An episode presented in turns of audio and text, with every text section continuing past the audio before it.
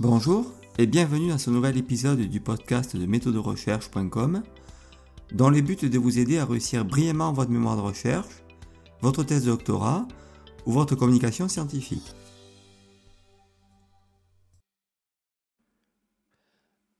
Alors, nous allons voir maintenant comment les données seront analysées, comment vous allez pouvoir analyser vos données, quel choix d'analyse vous allez faire à la fois pour votre euh, étude qualitative et également pour votre étude quantitative. Alors je passe en agrandissant l'écran. Alors, tout d'abord, bien sûr, vous allez faire le choix de comment vous allez analyser vos données quantitatives, votre étude quantitative. Qu'est-ce que vous allez faire comme choix en fait? Qu'est-ce que vous allez choisir comme traitement de données? Est-ce que ça va être une ANOVA? Alors une ANOVA, c'est pour comparer plusieurs groupes. Lorsqu'il y a plus de deux groupes, on va euh, faire des ANOVA pour comparer les groupes Est-ce qu'il y a des différences entre les groupes? Est-ce que vous allez faire plutôt des analyses de corrélation, c'est-à-dire évaluer le degré de lien entre deux variables? Alors sachant que bien sûr, les corrélations, c'est quand même un traitement euh, un peu trop simpliste, hein, d'accord, dans une euh, recherche. On ne peut pas, très souvent, surtout en doctorat, vous ne pouvez pas uniquement faire des corrélations, analyser les corrélations. C'est le traitement statistique inférentiel le plus simple en statistique. Et vous ne pourrez pas le faire en doctorat. par exemple, en master ou en licence, que vous fassiez des corrélations d'accord, et encore, je trouve que c'est un petit peu limite. Vous devez donc aller au-delà de simples corrélations. Parce que corrélation, il faut que vous compreniez que ce n'est pas on n'établit pas une cause entre des variables. Corrélation, c'est une, c'est-à-dire que les variables vont varier en même temps, mais sans dire le sens, sans dire quelle influence a telle variable sur telle autre. On va dire qu'elle covarie, mais on ne peut pas dire en, tout cas quel est le sens d'une variable sur une autre. Ça, il faut faire justement une analyse en piste causale ou alors ce qu'on appelle des régressions linéaires pour comprendre quelle variable influence telle autre, quelle variable prédit telle autre pour comprendre quel est le sens de la variable. D'accord? Parce que dans une corrélation, on va dire que ce sont des corrélations bivariées. On ne peut pas dire quel, est le sens de la variable entre deux variables. D'accord? Donc je reviens. Euh, voilà. Ce qui est important en tout cas, que vous compreniez par rapport à ça, c'est que voilà, corrélation n'en est pas cause. Par contre, quand vous faites des analyses en piste causale, alors là, par contre, on appelle ça des pistes causales. Mais il faut comprendre que le mot causal est un peu trompeur dans le sens où, en fait, on en reste toujours à une approche corrélationnelle. Hein. Le mot causal est un peu trompeur, mais des pistes causales, c'est en fait pour trouver le, sens euh, de variables, là, d'accord? C'est-à-dire que vous allez avoir plusieurs chemins, plusieurs variables, et on va voir quelle variable influence telle autre, d'accord? On va voir le chemin causal, mais ça reste corrélationnel, d'accord? Et ça, on fait ça avec des logiciels statistiques avancés, comme Amos, l'Israël, euh, tous ces logiciels qui font un petit peu ce qu'on appelle l'analyse en piste causale, causal paths en anglais, d'accord? Mais ce sont des analyses qui sont quand même avancées et je vous le déconseille si vous ne maîtrisez pas, d'accord? Ou alors faites-vous aider euh, si c'est le cas, hein, si vous ne maîtrisez pas du tout, et si c'est en tout cas si ça répond bien sûr à votre. Euh, rappelez-vous qu'on fait une analyse statistique en fonction de l'objectif de la recherche. Qu'est-ce que vous cherchez à montrer hein? Ça, c'est très important, hein, bien sûr. Après, vous avez bien sûr en statistique ce qu'on appelle des analyses factorielles exploratoires et confirmatoires. Alors ça, on le fait beaucoup, justement, quand on va chercher justement les dimensions d'échelle, quand on cherche à extraire quels sont les facteurs d'une échelle. D'accord? Qu'est-ce qu'on cherche à montrer? Quels sont les, facteurs qu'on cherche à, extraire d'une échelle? Par exemple, on a une échelle de mesure qui mesure peut-être l'estime de soi, et on va essayer de, montrer est-ce qu'il y a des dimensions? Est-ce que l'échelle est monofactorielle, c'est-à-dire qu'elle contient un seul facteur. C'est-à-dire que ce qu'on cherche à montrer, c'est qu'il y a un seul facteur de, l'échelle de mesure. Ou alors, on va chercher à extraire des divers facteurs, diverses dimensions, peut-être deux ou trois, qui seraient donc à l'intérieur de cette échelle-là, il y aurait plutôt trois dimensions, justement, qui mesureraient l'estime de soi. Par exemple, il y aurait des sous-facteurs. Hein. il y aurait peut-être un facteur 1, facteur 2, facteur 3, qui seraient justement caractéristiques de ce que représente, de ce que mesure l'estime de soi. D'accord? Et ça, on ne peut le faire qu'en, justement, avec ce qu'on appelle des analyses factorielles, d'abord exploratoires, pour tester une première fois euh, l'échelle, et ensuite on va essayer de confirmer dans une autre étude ces facteurs-là, pour voir si vraiment on peut les confirmer, et surtout avec un autre échantillon. Là, on aura deux échantillons, on aura un échantillon principalement pour l'étude exploratoire, et un autre échantillon pour l'étude confirmatoire, sachant éventuellement qu'on peut quand même faire à la fois de l'exploratoire et du confirmatoire dans la même étude, mais il faudra justement diviser votre échantillon. hein. Par exemple, si vous avez 300 sujets, eh bien vous allez diviser votre échantillon, 150 sujets pour une étude exploratoire et 150 sujets pour votre étude confirmatoire. Mais il faut savoir que pour analyser justement une échelle, pour analyser les facteurs, le- il faut savoir qu'il faut principalement 10 fois plus de sujets que d'items. Donc si vous avez 10 items, eh bien vous devrez avoir au moins 100, su- 100 sujets pour chaque étude. Vous devrez avoir 100 sujets pour l'étude exploratoire et 100 sujets pour l'étude confirmatoire. Si vous avez une, échelle en 15 items, eh bien vous devrez avoir au moins 150 sujets pour votre étude exploratoire et 150 autres sujets pour votre étude confirmatoire. Alors, ce n'est pas évident, bien sûr. Donc, vous voyez bien qu'il faut calculer la puissance statistique pour votre étude avant, hein, pour savoir exactement comment vous allez mener votre étude. D'accord? Donc, voilà. Alors, je vais repasser. euh, voilà. Alors là, c'est en tout cas comment vous devez analyser votre étude suivant, bien sûr, votre question de recherche. Rappelez-vous, c'est votre question de recherche qui va vous mener vers le bon type d'analyse quantitative. OK? C'est, ça, c'est très important ce que je vous dis hein. Vous devez analyser vos résultats en fonction de l'objectif de votre recherche. Si vous devez comparer des groupes, eh bien, vous allez faire des ANOVA. Si vous devez analyser une, structure factorielle d'une échelle, eh bien, vous allez faire des analyses factorielles. D'accord? Si vous devez mesurer le lien entre des variables, eh bien, vous allez faire des, liens de corrélation ou alors aussi ce qu'on appelle analyser les prédicteurs. Et ça, on le fait avec ce qu'on appelle au niveau de l'analyse statistique en, en mesurant euh, les prédicteurs. D'accord? Ça, ça ne se fait qu'avec euh, des régressions linéaires simples ou multiples. Ça, c'est le type d'analyse que vous devez faire. Et si vous voulez aller plus loin, vous ferez une analyse en piste causale pour vraiment mesurer le chemin causal, le chemin prédicteur de chaque prédicteur, de chaque variable qui influence tel, tel autre, pour comprendre le sens des variables. D'accord? En tout cas, je vous mets en, en bas de cette euh, vidéo des ressources pour aller plus loin dans tout ce que je vous dis là. Si vous devez vous orienter, comprendre un peu ce que vous voulez faire pour aller plus loin, en tout cas. hein. D'accord? Alors maintenant, je vais vous pr- vous présenter un petit peu l'analyse qualitative. Alors bien sûr, vous imaginez bien que dans le qualitatif, il y a beaucoup d'études, beaucoup de qui sont en plus orientées vers un aspect théorique parfois. Il y a une philosophie derrière, d'accord, qui est basée. Alors par exemple, euh, quand on fait de, de l'analyse interprétative phénoménologique, qu'on appelle IPA en anglais, hein, Interpretative Phénoménologique euh, Analysis, là, on, va vraiment analyser le vécu, le vécu subjectif hein, des, sujets. Donc, on s'orientera vers l'analyse phénoménologique, d'accord? Mais par contre, quand on fait de l'analyse phénoménologique, il faut savoir qu'on n'a pas besoin de beaucoup de sujets. Donc, euh, quand vous allez devoir recruter votre, euh, votre échantillon, vous vous baserez sur 3, 5 ou maximum 7 sujets. Vous n'aurez pas besoin d'un échantillon qu'on va qualifier de représentatif. Vous chercherez justement à approfondir, à, comprendre le vécu de peu de sujets. D'accord? Et là, vous n'aurez pas besoin d'un échantillon très important. Vous aurez peut-être besoin de 2, 3, 5, voire 7, voire 10 à la rigueur, mais jamais plus quand vous faites de l'IPA. Quand vous faites une analyse phénoménologique, vous allez comprendre le vécu en profondeur. D'accord? Vous n'aurez pas besoin de beaucoup de sujets. Après, euh, bien évidemment, vous pouvez avoir ce qu'on appelle une analyse en théorie ancrée. Alors la théorie ancrée, il faut savoir qu'on appelle ça la grounded theory. hein, je vous le mettrai en, bas, hein, en bas de cette vidéo.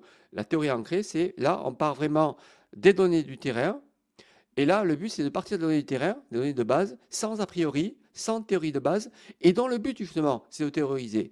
Le but, c'est de créer une théorie. Donc, on part avec une donnée de base au plus près du terrain, et on va essayer de remonter vers le haut pour créer une théorie. Mais on n'aura pas de théorie a, a priori.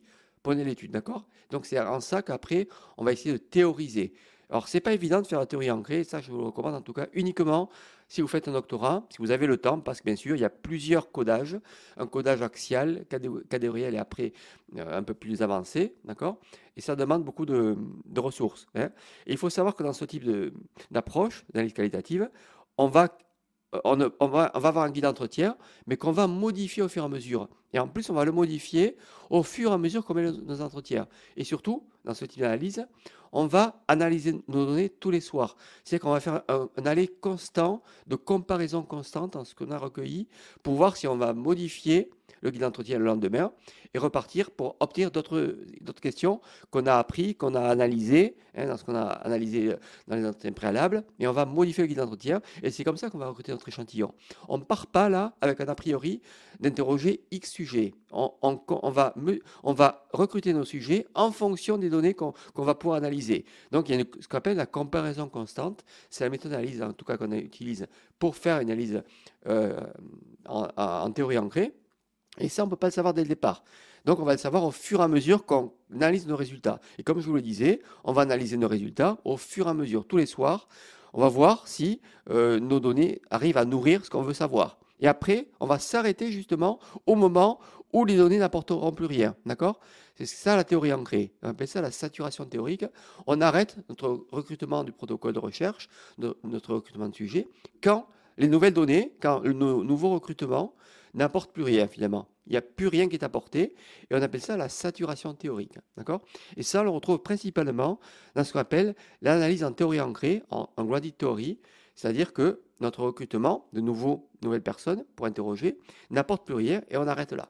On appelle ça la saturation théorique.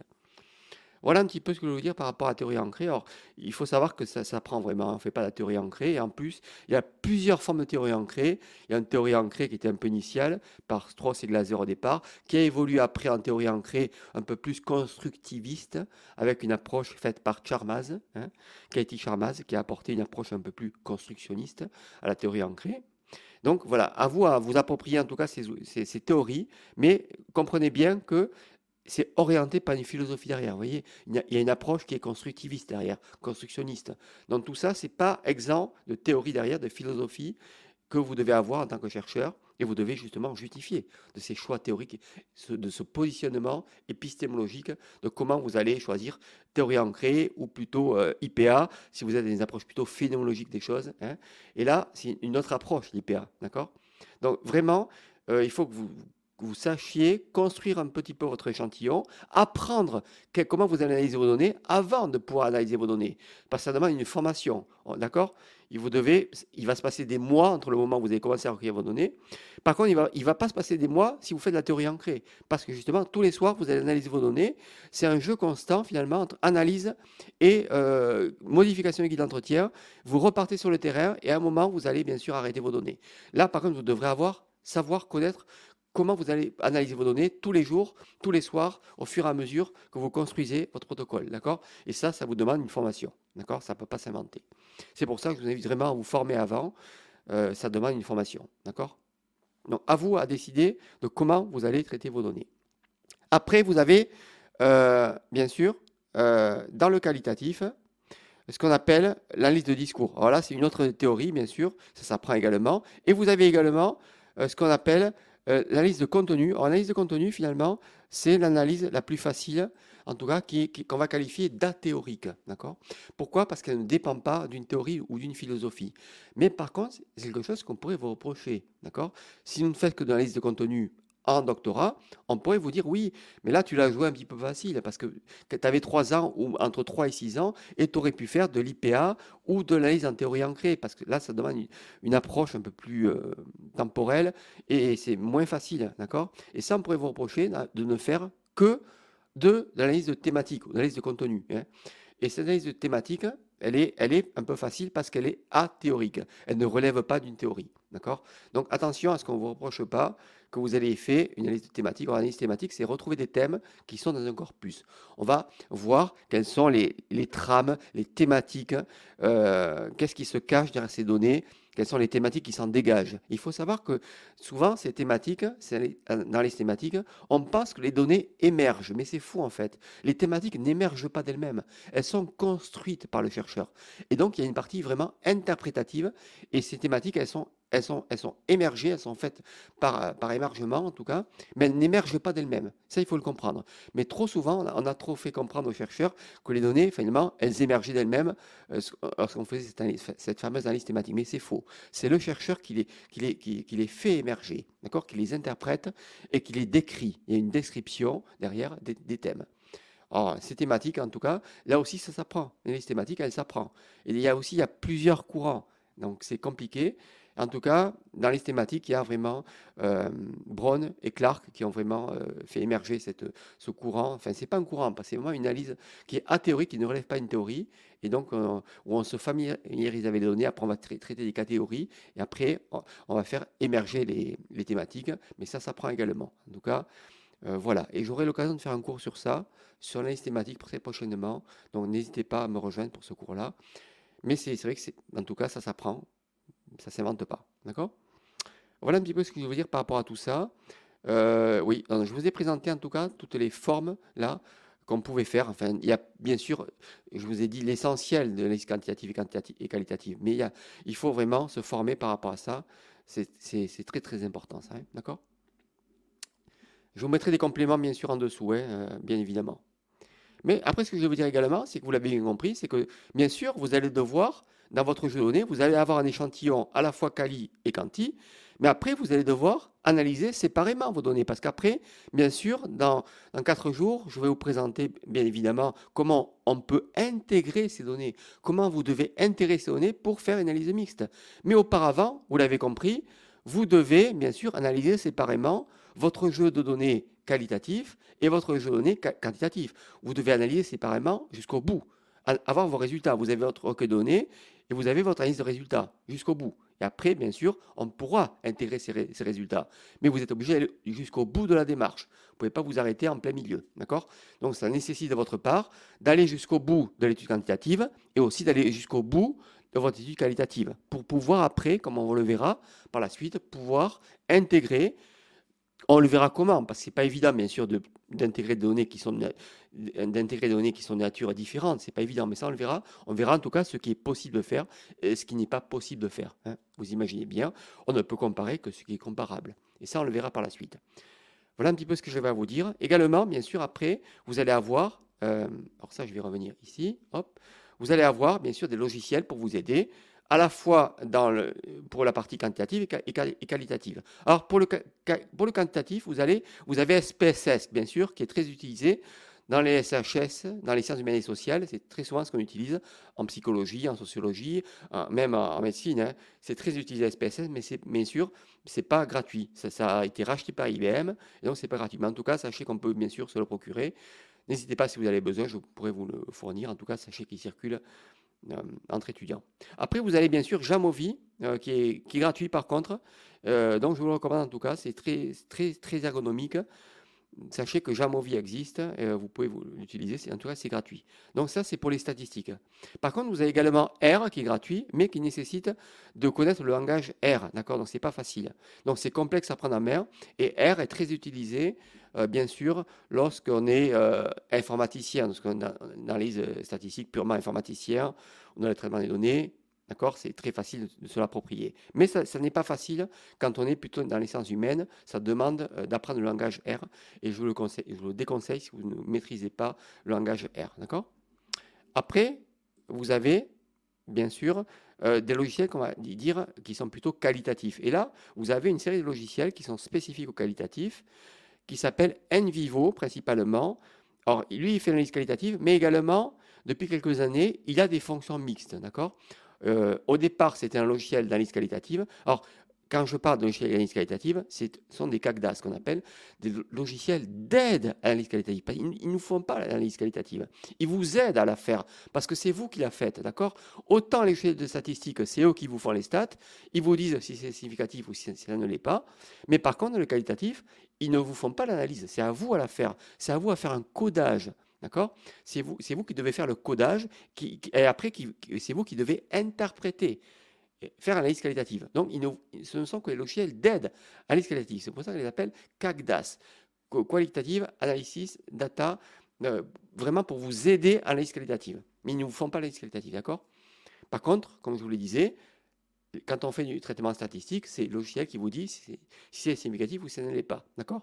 Mais par contre, le qualitatif, c'est à vous à faire carrément l'analyse qualitative. Et ça, ça demande justement de comprendre un petit peu quel type d'analyse vous voulez faire au départ. Est-ce que c'est orienté phénoménologie, IPA, théorie ancrée, donc Granditory ou autre? Et aussi, vous devez comprendre comment analyser vos données au niveau qualitatif. Donc, vous devez aussi apprendre ces logiciels, comment ils fonctionnent, parce que ce n'est pas évident. Et comme je vous le disais, ces logiciels, maintenant, ils sont quand même emprunts euh, et emprunts vraiment de, euh, de, philosophie. D'accord? Est-ce que, c'est, est-ce que ça relève de la théorie ancrée?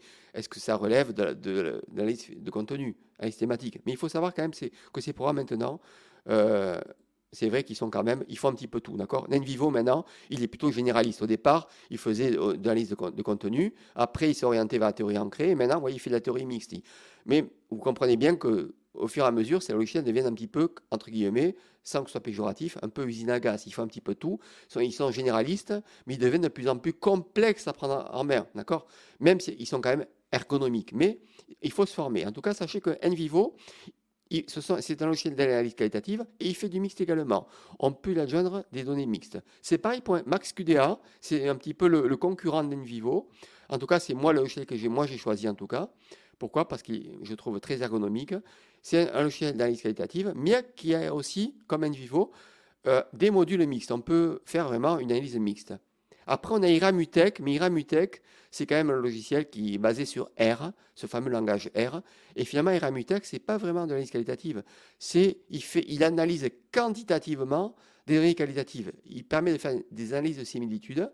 il analyse un petit peu mathématiquement les données qualitatives. vous voyez, ce n'est pas un logiciel dans lequel vous allez faire du codage. Autant vous allez faire du codage sur NVivo et MaxQDA, à la main, c'est vous qui allez coder quelles sont, les parties que vous allez retenir. Mais Iramutech, il va faire une analyse un petit peu automatique du langage, d'accord? Il va analyser un petit peu par nuage de mots, analyser séquentiellement les similitudes du langage. C'est un logiciel un peu euh, analytique, un peu mathématique des, données qualitatives, d'accord? C'est en ça que pour moi, Iramutech, c'est pas un vrai, un vrai logiciel d'analyse qualitative. Il, fait, il analyse mathématiquement les données, il analyse quantitativement le qualitatif. Donc à vous, à savoir si vous voulez l'utiliser ou pas. En tout cas, je vous le déconseille si vous ne maîtrisez pas le langage R. Et après, on a quand même NVivo, qui lui est un peu vraiment un logiciel qui est quand même orienté vers le qualitatif, mais qui a plus de fonctions mixtes en tout cas que tous les autres, qui s'appelle DDoS. Mais en tout cas, voilà un petit peu tout ce que je vais vous dire par rapport à tous ces programmes. Donc il faut comprendre que vous devez vous les approprier. Ça ne s'invente pas. Vous devez à la fois maîtriser les techniques d'analyse que vous voulez analyser, hein, si c'est une analyse de contenu, analyse thématique, analyse en théorie ancrée, analyse phénoménologique, mais aussi vous devez aussi maîtriser les programmes. Donc vous devez aussi comprendre que vous devez aussi apprendre à maîtriser ces programmes. Ce n'est pas évident. Donc prenez de l'avance en, anticipant le traitement de données et surtout, comme je vous le disais, surtout, évitez de vous dire quand vous aurez votre corpus de données, quand vous aurez transcrit vos données, comment vous allez analyser vos données. Ce n'est pas à ce moment-là que vous devez vous dire comment je vais faire. Vous devez l'anticiper bien avant pour apprendre à maîtriser l'analyse de données que vous voulez maîtriser et aussi comment vous devez euh, maîtriser le logiciel qui va vous aider à analyser vos données. Voilà, je vous mets des compléments en dessous. J'espère que ça vous aura été utile et on se retrouve très vite. Je vous dis à très vite. Merci beaucoup. Voilà, c'est terminé pour aujourd'hui et je vous remercie de votre écoute. Je vous invite à venir visiter mon blog méthodorecherche.com, tout attaché et au singulier. Je vous dis à très bientôt pour un nouvel épisode de Méthode de Recherche. À très vite.